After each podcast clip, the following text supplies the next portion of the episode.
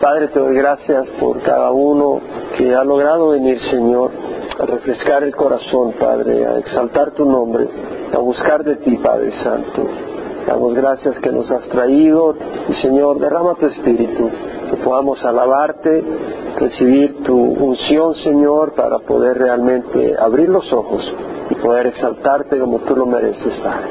Tú eres todo para nosotros, Señor, tú eres luz, tú eres salvación, tú eres el propósito de nuestra vida, Señor, tú traes paz, tú nos elevas, Señor, del lodo, nos levantas a ser hijos del Dios viviente, del Rey de Reyes. Hoy exaltamos tu nombre y declaramos que vivimos para ti y que tú eres la razón de nuestro vivir. No nos avergonzamos de ti, Señor. Decimos que tú vives, que tú reinas, que tú eres, haz y serás para siempre, Señor. Y te exaltamos y te glorificamos, Señor.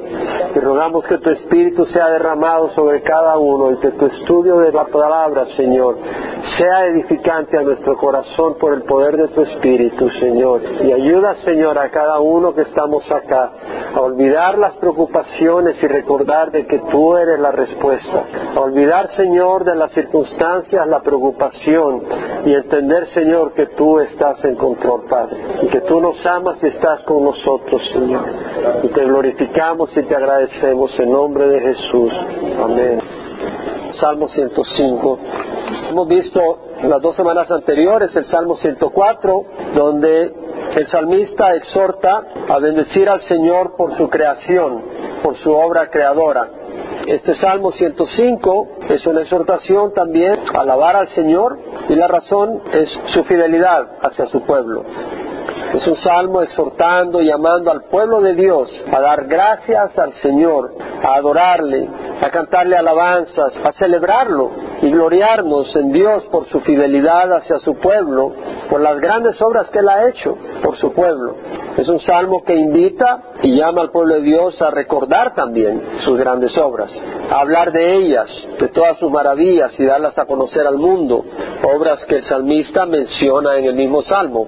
Hace un recuento de obras, no todas, pero un cierto recuento de las obras del Señor hasta llevar al pueblo a la tierra prometida. Del versículo 1 al 7 es una exhortación y un llamado a alabar, a agradecer, a darle gracias al Señor, a exaltarlo. Versículo 1, dad gracias a Jehová, invocad su nombre, dad a conocer sus obras entre los pueblos. Dad gracias al Señor, dice el salmista. Bueno, realmente es bueno tener un corazón agradecido. Cuando estábamos cantando Tú me haces feliz, decía yo, a veces no somos felices porque no reconocemos lo que Dios ha hecho por nosotros. No ha habido suficiente tiempo entendiendo que íbamos para el infierno, que realmente íbamos dirigidos hacia el infierno y que por nuestra cuenta no la podíamos hacer. No hemos reconocido por suficiente tiempo de que aparte de la gracia de Dios, nosotros no hubiéramos buscado al Señor.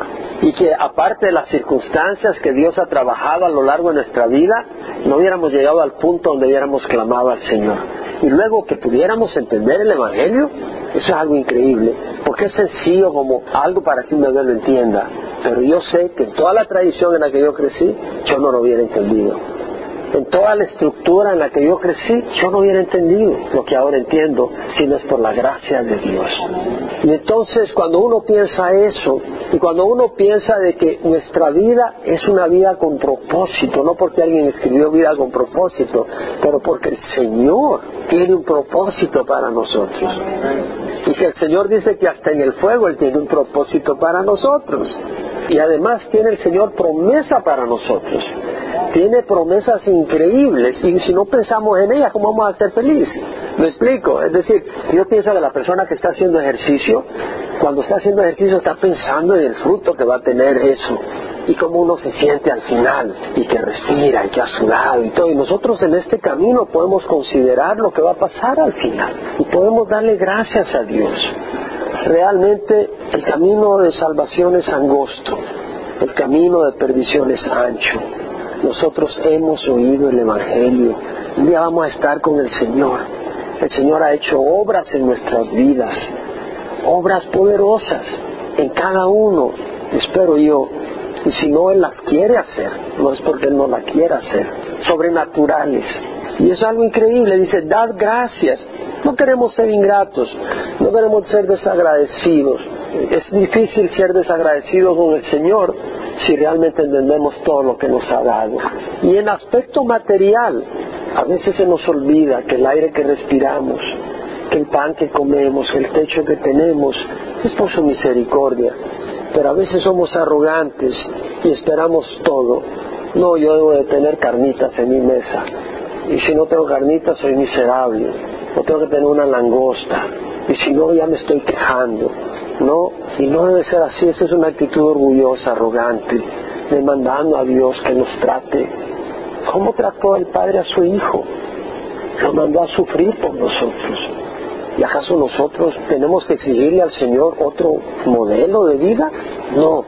Además, el Padre amó tremendamente a su Hijo y lo hizo porque nos ama a nosotros.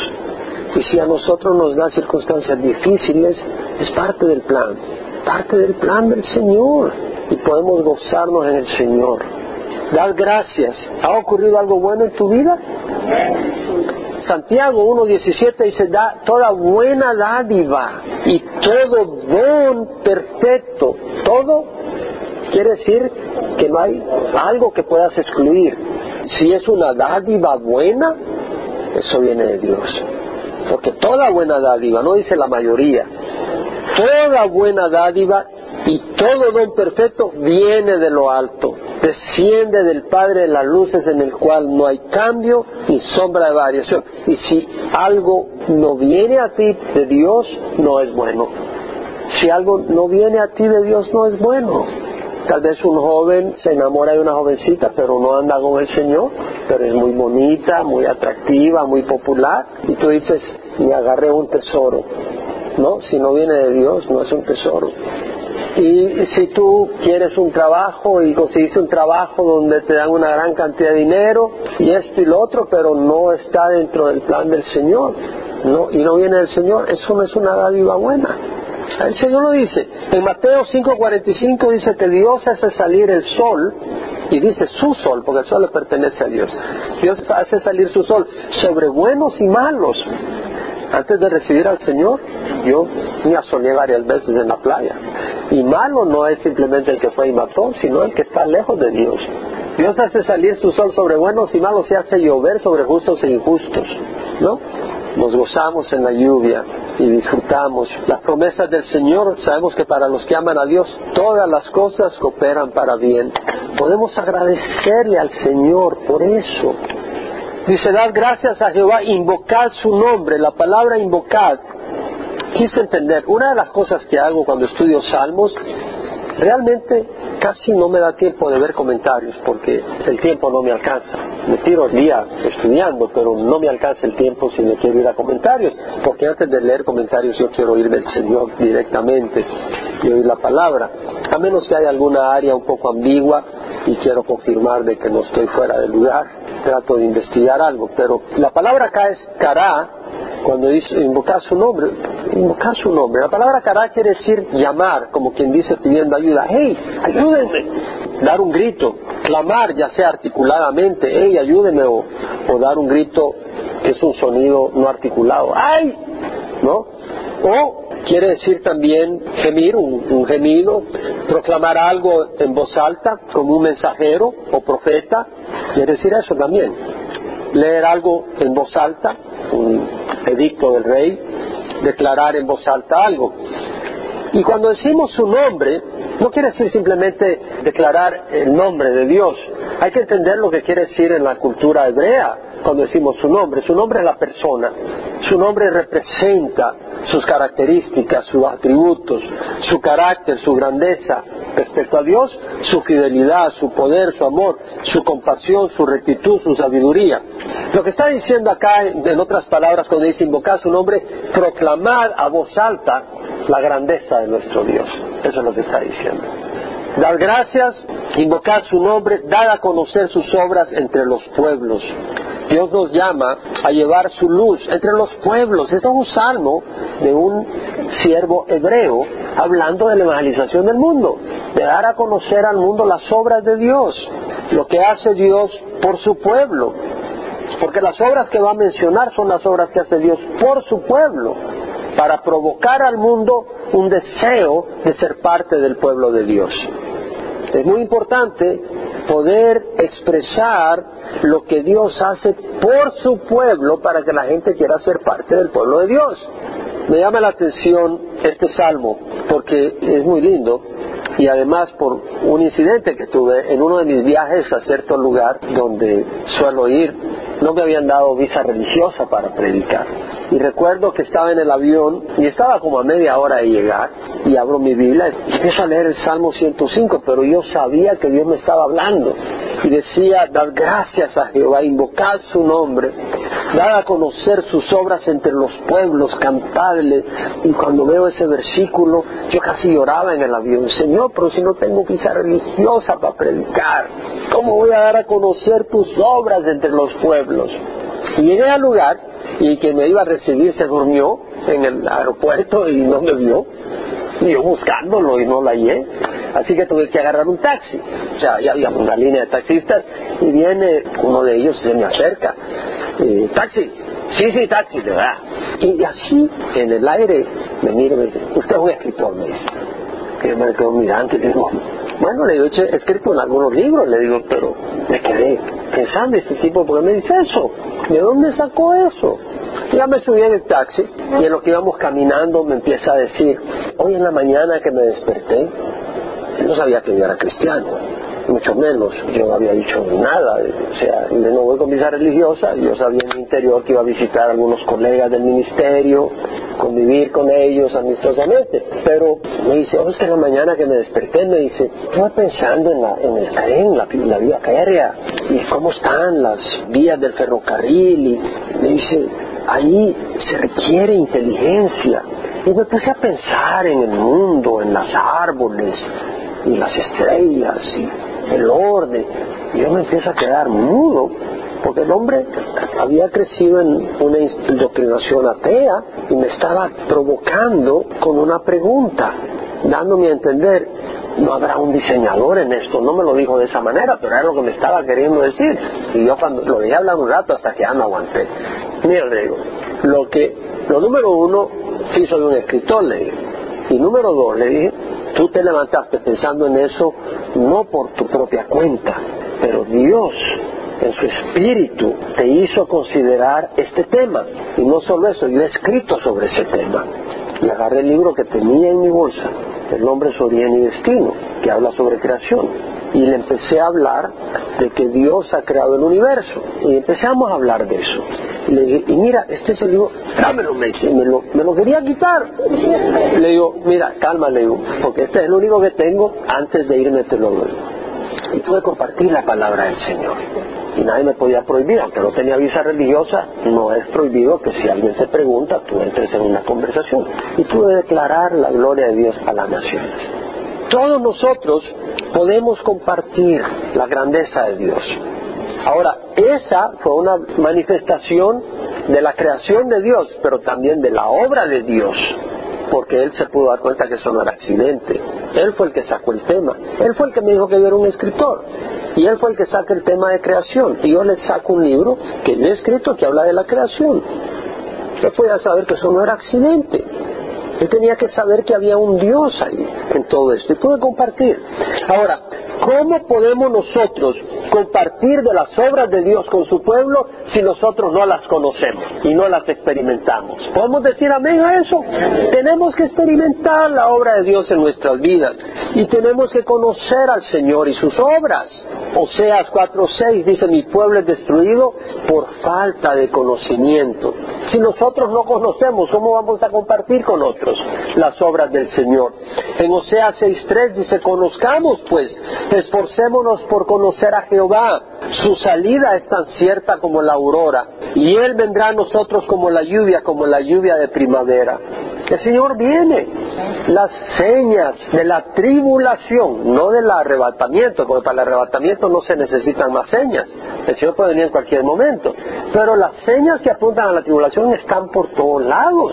Es decir, la globalización, la economía, la crisis económica, la crisis en Medio Oriente, Irán aliado con Rusia contra Israel, Estados Unidos perdiendo continuamente moralidad y no solo eso, sino perdiendo autoridad internacional, creándose un vacío.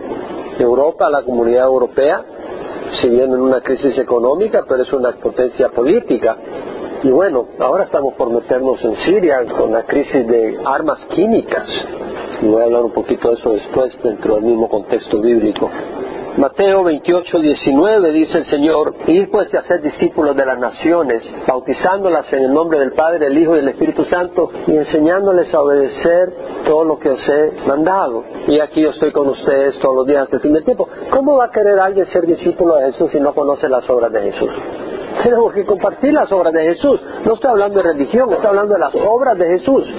Juan 20, 30 al 31, dice Juan, el apóstol, muchas otras señales hizo también Jesús en presencia de sus discípulos que no están escritas en este libro, pero estas se han escrito, estas se han escrito, las que aparecen en el Evangelio de San Juan, para que creáis que Jesús es el Cristo, el Hijo de Dios, y para que al creer tengáis vida en su nombre. Juan está hablando de las obras que hizo el Señor. Aquí vemos varios que podemos decir las obras que ha hecho el Señor en nuestras vidas. ¿Cierto o no? No estoy hablando de obras lógicas, no estoy hablando de obras naturales, estoy hablando de obras sobrenaturales. Habemos varios. Nosotros no podemos controlar la respuesta de la gente, pero podemos compartir. Y tenemos la oportunidad de compartir las cosas de Dios, la obra de Dios. En Hechos 1.2, Lucas habla de lo que Dios ha hecho, lo que Jesús hizo comenzó a hacer. Cuando escribe el hecho de los apóstoles, dice, el primer relato que escribí, Teófilo, trató de todo lo que Jesús comenzó a hacer y a enseñar, hasta el día que fue recibido arriba, después de que por el Espíritu Santo había dado instrucciones a los apóstoles que había escogido. Tiene que haber obras que Dios ha hecho en nuestras vidas. Luego dice, cantarle, cantarle alabanzas, hablarle de todas sus maravillas, cantarle, cantarle alabanzas. Es un llamado, es un mandamiento de cantarle al Señor. Bueno, ¿y por qué? Porque Dios nos ha hecho pajaritos cantadores. Todos cantamos. Los cross creen que cantan. Lo están cantando. Y algunos le hacemos así como yo te busco. Más o menos, pero estamos cantando a la manera que podemos cantar. Al Señor le gusta. Y la verdad es de que cuando estaba en el mundo usted iba con la guitarra, con dinero, sin dinero, y se creía un gran cantante. Todos hemos nacido con el deseo de cantar. Todo el mundo desea cantar ya sea porque pasó el grado y no merecía pasarlo y ah empieza uno a cantar ¿no? o porque pasó la policía y no le puso el piquete y se pone a cantar. Se pone a cantar por distintas razones. Algunos le cantan al aire. Ha oído algunas de las canciones que son de tristeza y, y uno empieza a soltar y no se la está diciendo a Dios empezando uno a cantar. Esta se fue con el otro. Y, no se lo está diciendo a Dios. ¿Es cierto o no? No se la está diciendo a Dios. Tampoco se la está diciendo a ella. No está oyendo. Y hay todo el mundo cantando esas canciones. tenemos una habilidad de cantar. Y no le vamos a cantar a Dios que es la fuente de vida.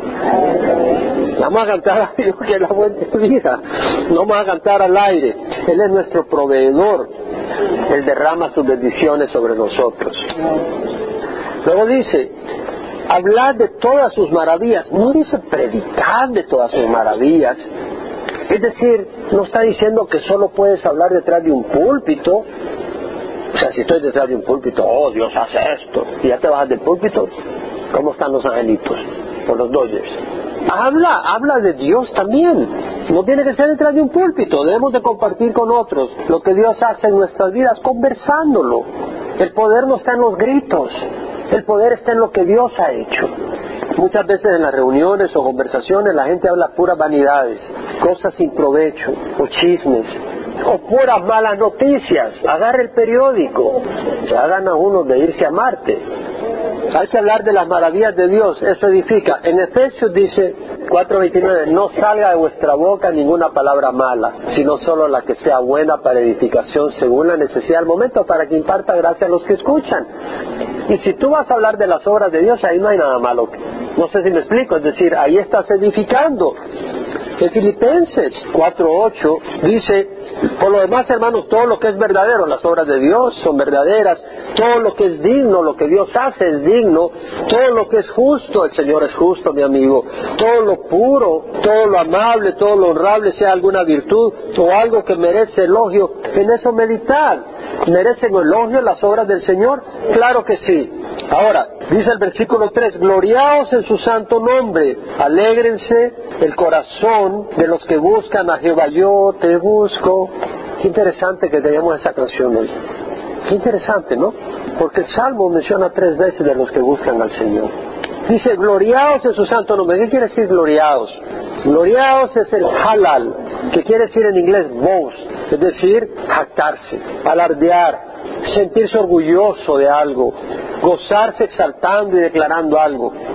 Pero aquí no dice que te jactes del gran tiburón que pescaste la semana pasada en el mar, era un chimbolito, o que te jactes de los cinco ladrones que te sopapeaste con un solo golpe y cayeron todos de un solo golpe y, tal vez era un ancianito que iba pasando y, te asustó a la sombra y, y, ya hiciste todo tu cuento. Y más cuando uno es joven, ¿verdad? Cuenta unas cosas que y uno dice yo era así y los muchachos dicen no, a mí las muchachas se caen cuando me ven.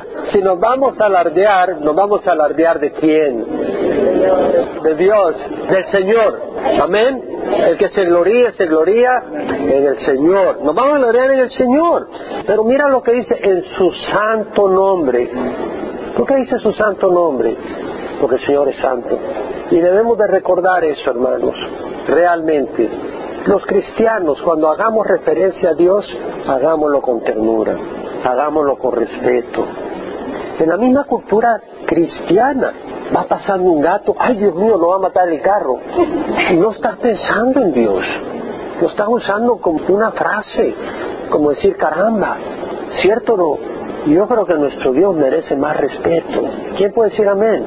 Algunos dicen, bueno, el que está arriba. Oye, no es el que está arriba. Él está en todas partes. Es nuestro Dios. Menciónalo por nombre, el que está arriba.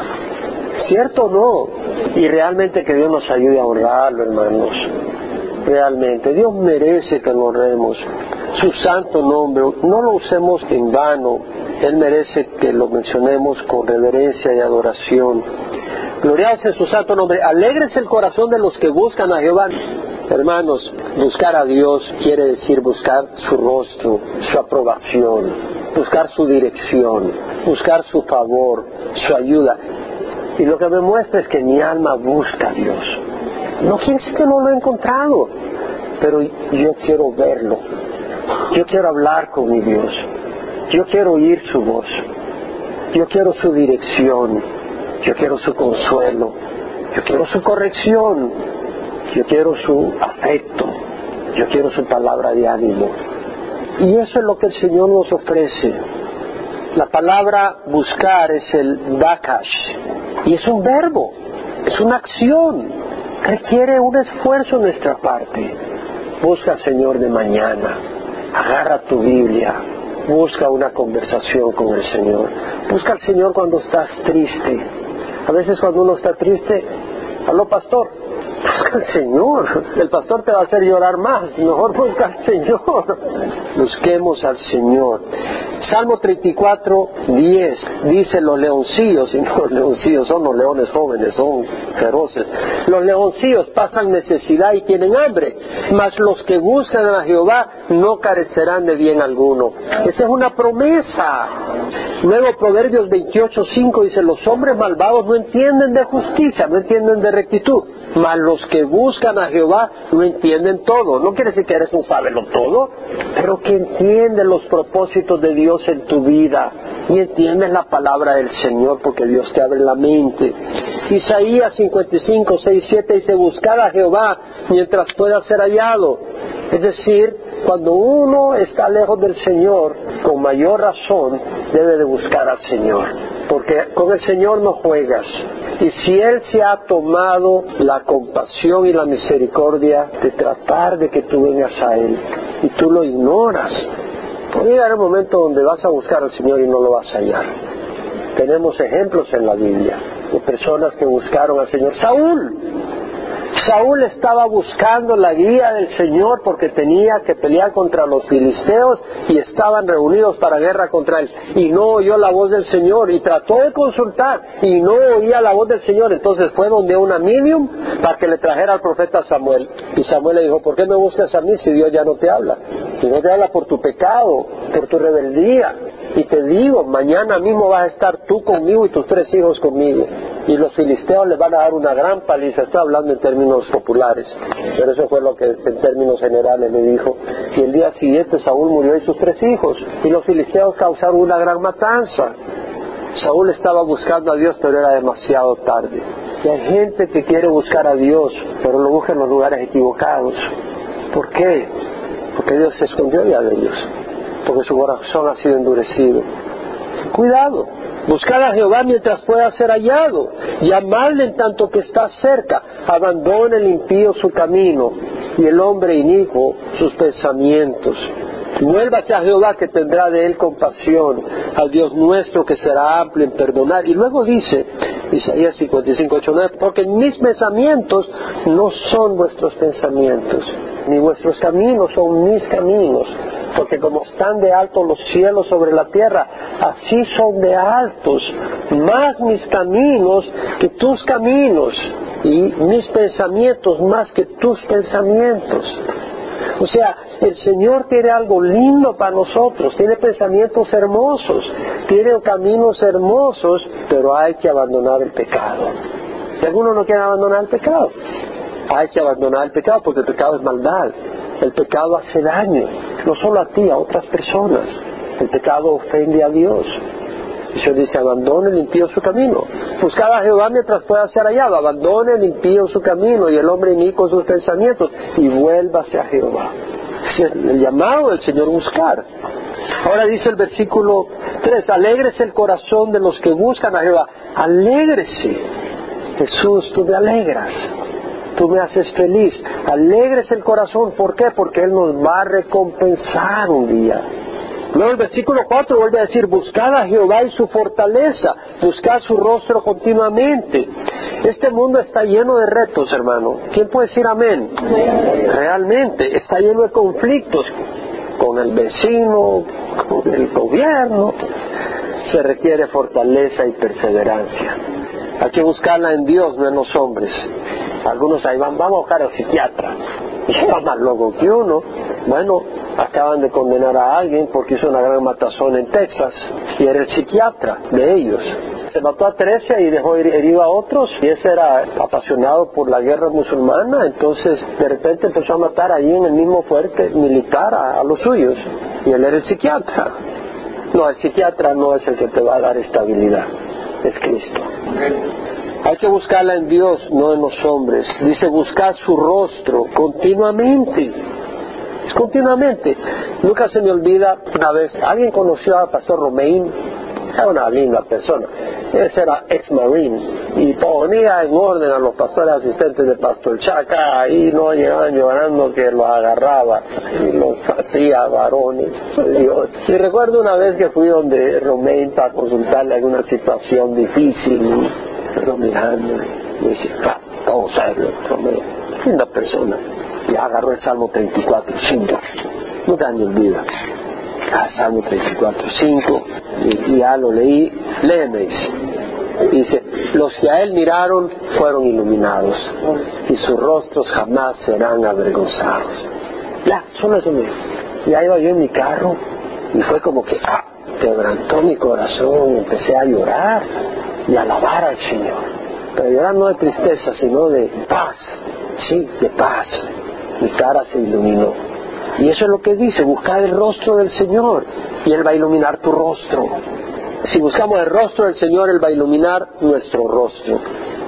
El Salmo 9.10 dice, en ti pondrán su confianza los que conocen tu nombre, porque tú, oh Jehová, no abandonas a los que te buscan.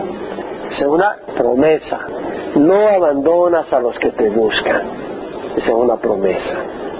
Isaías 33, 2 dice, oh Jehová, ten piedad de nosotros, en ti hemos esperado, sé nuestra fortaleza cada mañana y nuestro auxilio en tiempo de angustia. Isaías 33, 2. Sé nuestra fortaleza cada... A veces te levantas como que ah, no te puedes ni levantar.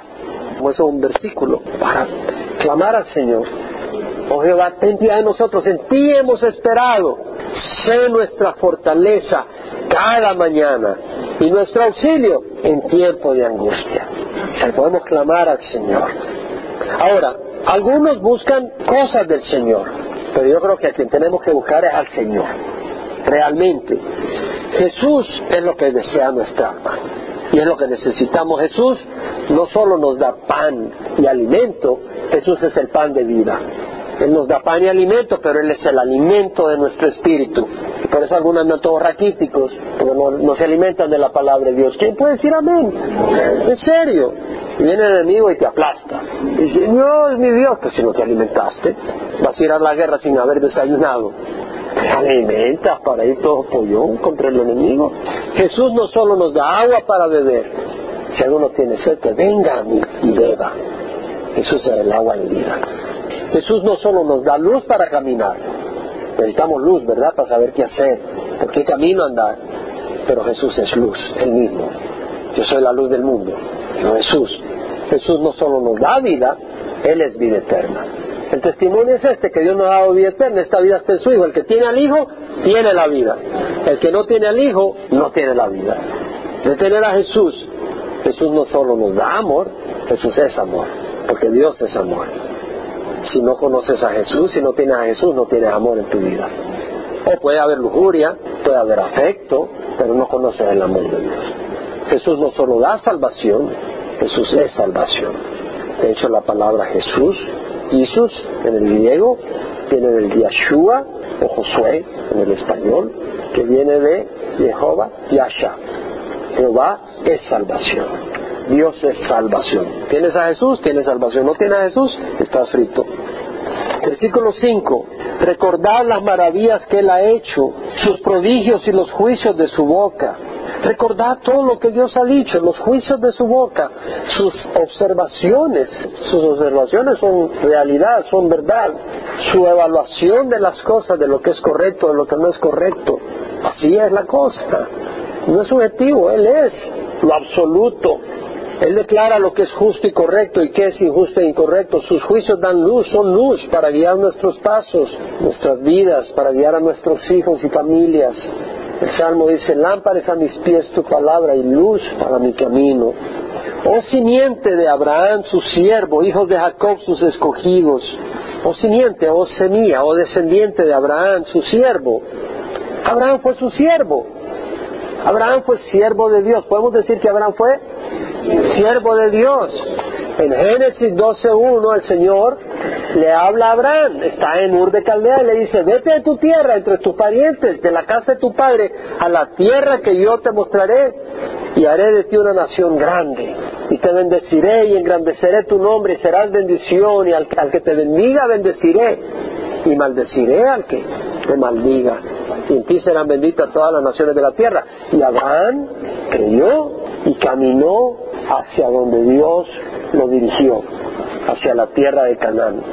Entonces cuando uno obedece a Dios en el camino que Él te pide que camines, eres un siervo del Señor. Y si tú no obedeces al Señor y haces muchas obras de caridad, pero no obedeces al Señor, tú no eres un siervo del Señor obedece al Señor. Ahora, interesante que Dios llama a Abraham su siervo más de una vez. Aquí mismo lo llama dos veces siervo, en el versículo 6 y en el versículo 42 llama a Abraham su siervo. En Génesis 26, 24 lo llama su siervo también, pero también lo llama su amigo. En Isaías 41, 8 dice, tú Israel, siervo mío, Jacob a quien he escogido, descendiente de Abraham, mi amigo. Dios llama a Abraham su amigo y era su siervo también. Y el Señor de igual manera nos llama a sus siervos y sus amigos. En Juan 12, 26 dice, si alguno me sirve, que me siga. Donde yo estoy, ahí estará mi servidor. Y si alguno me sirve, mi Padre lo honrará. Juan 12, 26. Si alguno me sirve, que me siga. Donde yo estoy, ahí está también mi servidor. Si alguno me sirve, mi Padre lo honrará. Si vas a servir al Señor, vas a estar donde está el Señor. Es decir, bueno, yo voy a seguir al Señor, voy a servir al Señor. Oye, si tú no sigues la voluntad del Señor, tú no estás siguiendo los pasos del Señor. Seguir al Señor no es seguir a donde haya una estatua del Señor. No es seguir una procesión donde llevan una cruz. Seguir al Señor es seguir su palabra, es seguir su voluntad. Por eso dice, si alguno me sirve, que me siga a mí, no a un pedazo de madera o de yeso. Si alguno me sirve, que me siga mi palabra, mi voluntad. A donde yo estoy, ahí está mi servidor. Un servidor está a la par de Jesús. Seguro me sirve el Padre, le honrará. Pero luego en Juan 13:13 Jesús dice, vosotros me llamáis maestro y Señor y tenéis razón porque lo soy. Jesús dice, usted me dice maestro. Bueno, no en otro lugar donde Jesús le diga a los discípulos tuvieron razón. Cada rato pasaban regando. Pero aquí le dice, usted me llama maestro y Señor tiene razón. Soy maestro y soy su Señor. De hecho, en alguna ocasión dijo, ¿por qué me dicen Señor, Señor y no hacen lo que yo digo? Pero soy su Señor. En Juan 15, 13, 14 dice, nadie tiene un mayor amor que este, que uno da su vida por sus amigos. Jesús está hablando.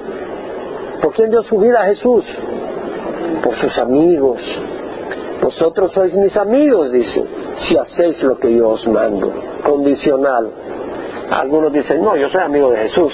Cualquiera lo dice, cualquiera dice yo soy amigo de, yo no voy a decir de Obama porque puede haber un poco de conflicto político acá, pero en los días de Ronald Reagan, que creo que fue un gran presidente, pero cualquiera puede decir yo soy amigo de Ronald. Una cosa es que tú lo veas, otra cosa es que él diga yo soy amigo de él. No sé si me entiendes. Es decir, tú puedes decir yo soy amigo de Jesús, pero otra cosa es que Jesús diga yo soy tu amigo. Él es mi amigo. ¿No crees tú? Hay una diferencia. Pero tú puedes llegar así y decir, Jesús es mi amigo, Jesús está diciendo, yo te conozco. ¿Cierto o no? Lo va a decir. Muchos van a decir, yo te conozco, Jesús, tú eres mi amigo, mi Señor. Yo no te conozco. Apartados de mí, hacedores de iniquidad. Algunos el Señor va a decir, Satanás va a estar ahí queriendo acusar, déjalo recubierto sus pecados con mi sangre. Le va a decir eso el Señor. Vosotros sois mis amigos y hacéis lo que yo os mando si hacéis, no está diciendo si habláis, si hacéis obediencia, acción, lo que yo mando. Lo que dice el Señor no es una opción, no es algo sugerido, tampoco tiene que ver con tradiciones e incienso, tiene que ver con obediencia a su palabra. Luego dice Jesús, Juan 15, 15, ya no os llamo siervos, porque el siervo no sabe lo que hace su Señor, pero os he llamado amigos, porque os he dado a conocer todo lo que he oído de mi Padre. Se nos llama amigos. Qué lindo. Oh simiente de Abraham, su siervo, hijos de Jacob, sus escogidos. La simiente de Jacob, los hijos de Jacob, los doce, escogidos. Dios los escogió. Jesús mismo dijo que nos ha escogido a nosotros. Vosotros no me escogiste a mí, dijo Juan 15, 16, sino que yo os escogí a vosotros. Me acuerdo en la escuela, estaban preparando ya los equipos de básquetbol, no me escogía. Al final, estaba yo fuera del lugar. Qué bonito que el Señor nos escoge en su equipo. Se nos ha escogido. Dice, yo os designé para que vayáis y deis fruto y que vuestro fruto permanezca, para que todo lo que pidáis en mi nombre al Padre os lo conceda. El Señor no está obligado a conceder todo a, a todo el mundo. Aquí le está hablando a sus discípulos vosotros no me escogiste a mí, sino que yo os escogí a vosotros, los escogió dentro del mundo. Y os designé para que deis fruto y vuestro fruto permanezca, para que todo lo que pidáis al Padre en mi nombre os lo conceda. Bueno, si dice que pidamos al Padre en mi nombre, ¿por qué le vamos a pedir en nombre de María? ¿O por qué vamos a ir a María a pedirle, o a Juan Pablo II? ¿No? Vamos a pedirle a Jesucristo, vamos a pedirle al Padre en el nombre de Jesucristo. Ahora entiende que le está hablando a sus siervos y él le va a conceder a sus siervos, pero recuerda que sus siervos son aquellos que toman su cruz cada día y le siguen, aquellos que lo han hecho Señor de sus vidas, aquellos que buscan el reino de Dios sobre todas las cosas. Entonces tú vas a pedir aquellas cosas que son de acuerdo a su voluntad, que es distinto que alguien que viene a Dios para pedirle de acuerdo con peticiones egoístas mundanas, que no aman ni buscan la voluntad de Jesús ni su reino, sino el mundo y sus placeres. Jesús dijo a través de Santiago, fue Santiago que escribió, oh almas adúlteras, ¿no sabéis que amistad del mundo es enemistad hacia Dios? No quiere decir que va a ser enemigo de todo el mundo, está hablando del sistema mundano por tanto, el que quiera ser amigo del mundo se constituye en enemigo de Dios. Versículo 7. Él es Jehová nuestro Dios, sus juicios están en toda la tierra. Él es Jehová nuestro Dios. Jehová, no cualquier Dios, Jehová. el Dios manifestado en las Escrituras.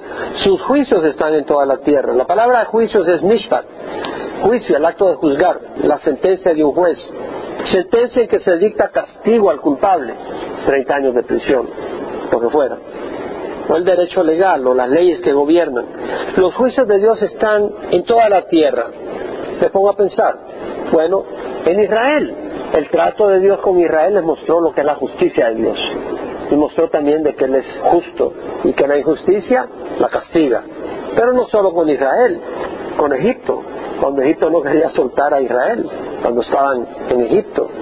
Dios mostró su justicia contra la rebeldía contra Dios y trajo plagas contra el faraón y contra el pueblo.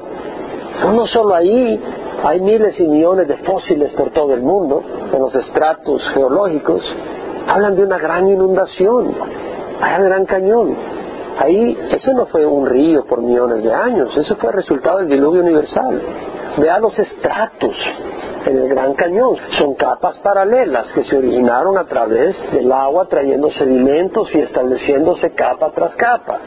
Vea, por ejemplo, en la cordillera interatlántica o interoceánica. A lo largo de todos los océanos existe una cordillera, 40.000 millas de longitud, 60.000 kilómetros de longitud, más de 100 millas de anchura. Un rompimiento, el Señor dice, se rompieron las fuentes del abismo, esta cordillera es una ruptura que hay en la base de los océanos, pero ocurre entre los continentes, porque los continentes estaban unidos, por eso tienen la forma de rompecabezas que se pueden unir. Usted agarra Suramérica y África y coinciden, y usted puede agarrar todos los continentes y hacer un solo continente que estaba originalmente. Una catástrofe tremenda. Hay cráteres que no se ven, pero que están cubiertos por sedimentos, pero por satélites se ven. ¿Sabe que hay cráteres de meteoritos de 90.000 kilómetros cuadrados? O sea, El Salvador tiene una superficie de 20.000 kilómetros cuadrados, cinco veces el tamaño de El Salvador, un cráter. Son 300 kilómetros de diámetro que dejó ese cráter. Eso ocurrió en el diluvio. Y hay varias teorías, los creacionistas que tenemos de qué pudo haber ocurrido. Hay cráteres en la Luna, hay cráteres en Marte. Los cráteres pudieron haber sido ocasionados por cometas o pudieron haber sido ocasionados por asteroides. Los cometas son de hielo, los asteroides son de masa rocosa. Si uno abre los ojos está, bueno, Sodoma y Gomorra, en el mar salado. El mar está salado y ahí hay depósitos de azufre. El Señor dice en Génesis que hizo llover azufre y fuego. Y ahí está todo eso. Dios ha castigado naciones a lo largo de la historia. Roma, el imperio romano fue castigado, entró en un desorden, en una degeneración, y Dios trajo castigo sobre ese imperio. Dios ha traído castigo sobre naciones que se han alejado de Dios, trajo castigo sobre Israel. Ahora, los juicios de Dios, que incluyen las leyes que Él ha puesto en el corazón de los hombres, Dios ha puesto leyes en el corazón. ¿Ha oído hablar de la conciencia que uno tiene? Dios ha puesto sus juicios ahí, sus leyes una vez leía en, en Times Magazine y lo uso en los seminarios creacionistas, que no se pueden explicar por qué hay conciencia. Ellos no usan la palabra conciencia, pero tienen un conocimiento moral.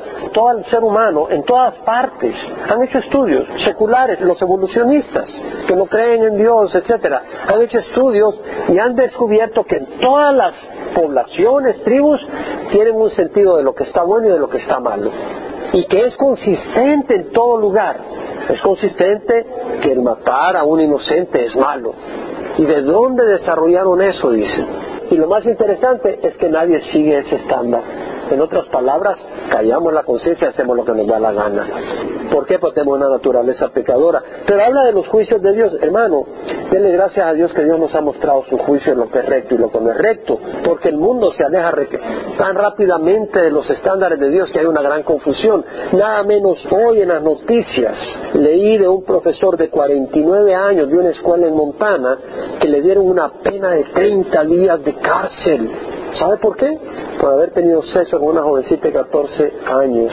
Ese fue el castigo que le dieron. 30 días de cárcel. Y la jovencita se suicidó. Se suicidó después por todo el escándalo que se armó y se sintió miserable, se sintió que era basura y prefirió suicidarse. Y al hombre 30 días de cárcel.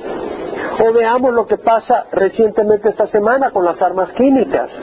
Es triste que hayan usado nerve gas, estas sustancias químicas, para matar niños inocentes. Más de mil personas han muerto y la comunidad internacional y Estados Unidos está que van a atacar y van a atacar, no para entrar necesariamente en guerra, pero para castigarlo y decirles cálmenla. Y yo me pregunto, estos bebés que los enseñaron en la televisión, muertos por gas, causa tristeza. ¿Y qué de la solución salina que le introducen a los vientres de la madre para destruir a los bebés en sus vientres en Estados Unidos? Más de 25 millones de bebés han sido destruidos. ¿Es eso justicia? ¿Es eso rectitud? Jehová nuestro Dios, sus juicios están en toda la tierra. El Señor nos ama, el Señor merece que le busquemos, el Señor merece que le busquemos y yo le doy gracias a Dios porque ustedes están viniendo buscando del Señor, si no, no estarían acá en media semana. Cuando el Señor es popular, las reuniones de media semana y las reuniones de oración se llenan cuando el Señor es popular. Porque la gente está buscando del Señor, no del predicador. Merece que busquemos al Señor. Y merece que le alabemos. Es una orden, un llamado. En vez de que vayas y le cantes al mundo, bueno, cántale a tu esposa, está bien, cántale la mañanita si quieres, pero cantémosle al Señor. Él merece nuestra alabanza y nuestra adoración. Amén. Vamos a cerrar en oración. Cierra los ojos. Si tú necesitas ponerte en orden con el Señor, hazlo. Créele al Señor perdón. No juegues con el Señor. Créemelo. El Señor no hace excepción de personas. El Señor no juega. Tú juegas con el Señor. Y tú crees que porque tú naciste en México o en El Salvador o en Estados Unidos te la vas a lograr o porque tu familia tiene un negocio de farmacia o porque tienes dinero en el banco que Dios te va a hacer la excepción. No juegues con el Señor. Ponte en orden, ponte en paz. Y si estás cubierto con la sangre de Cristo, hay mucha razón para alegrarnos y también para caminar en rectitud, porque nuestro Dios es bueno y merece que le honremos y le obedezcamos. Padre, mira cada corazón, Señor, ayuda a cada corazón aquí a hacer negocio y Señor, que acá salgamos con el corazón rebosando de alegría y agradecimiento, porque tú eres bueno, Señor. Te damos gracias. Bendice tu pueblo, en nombre de Cristo Jesús. Amén y amén.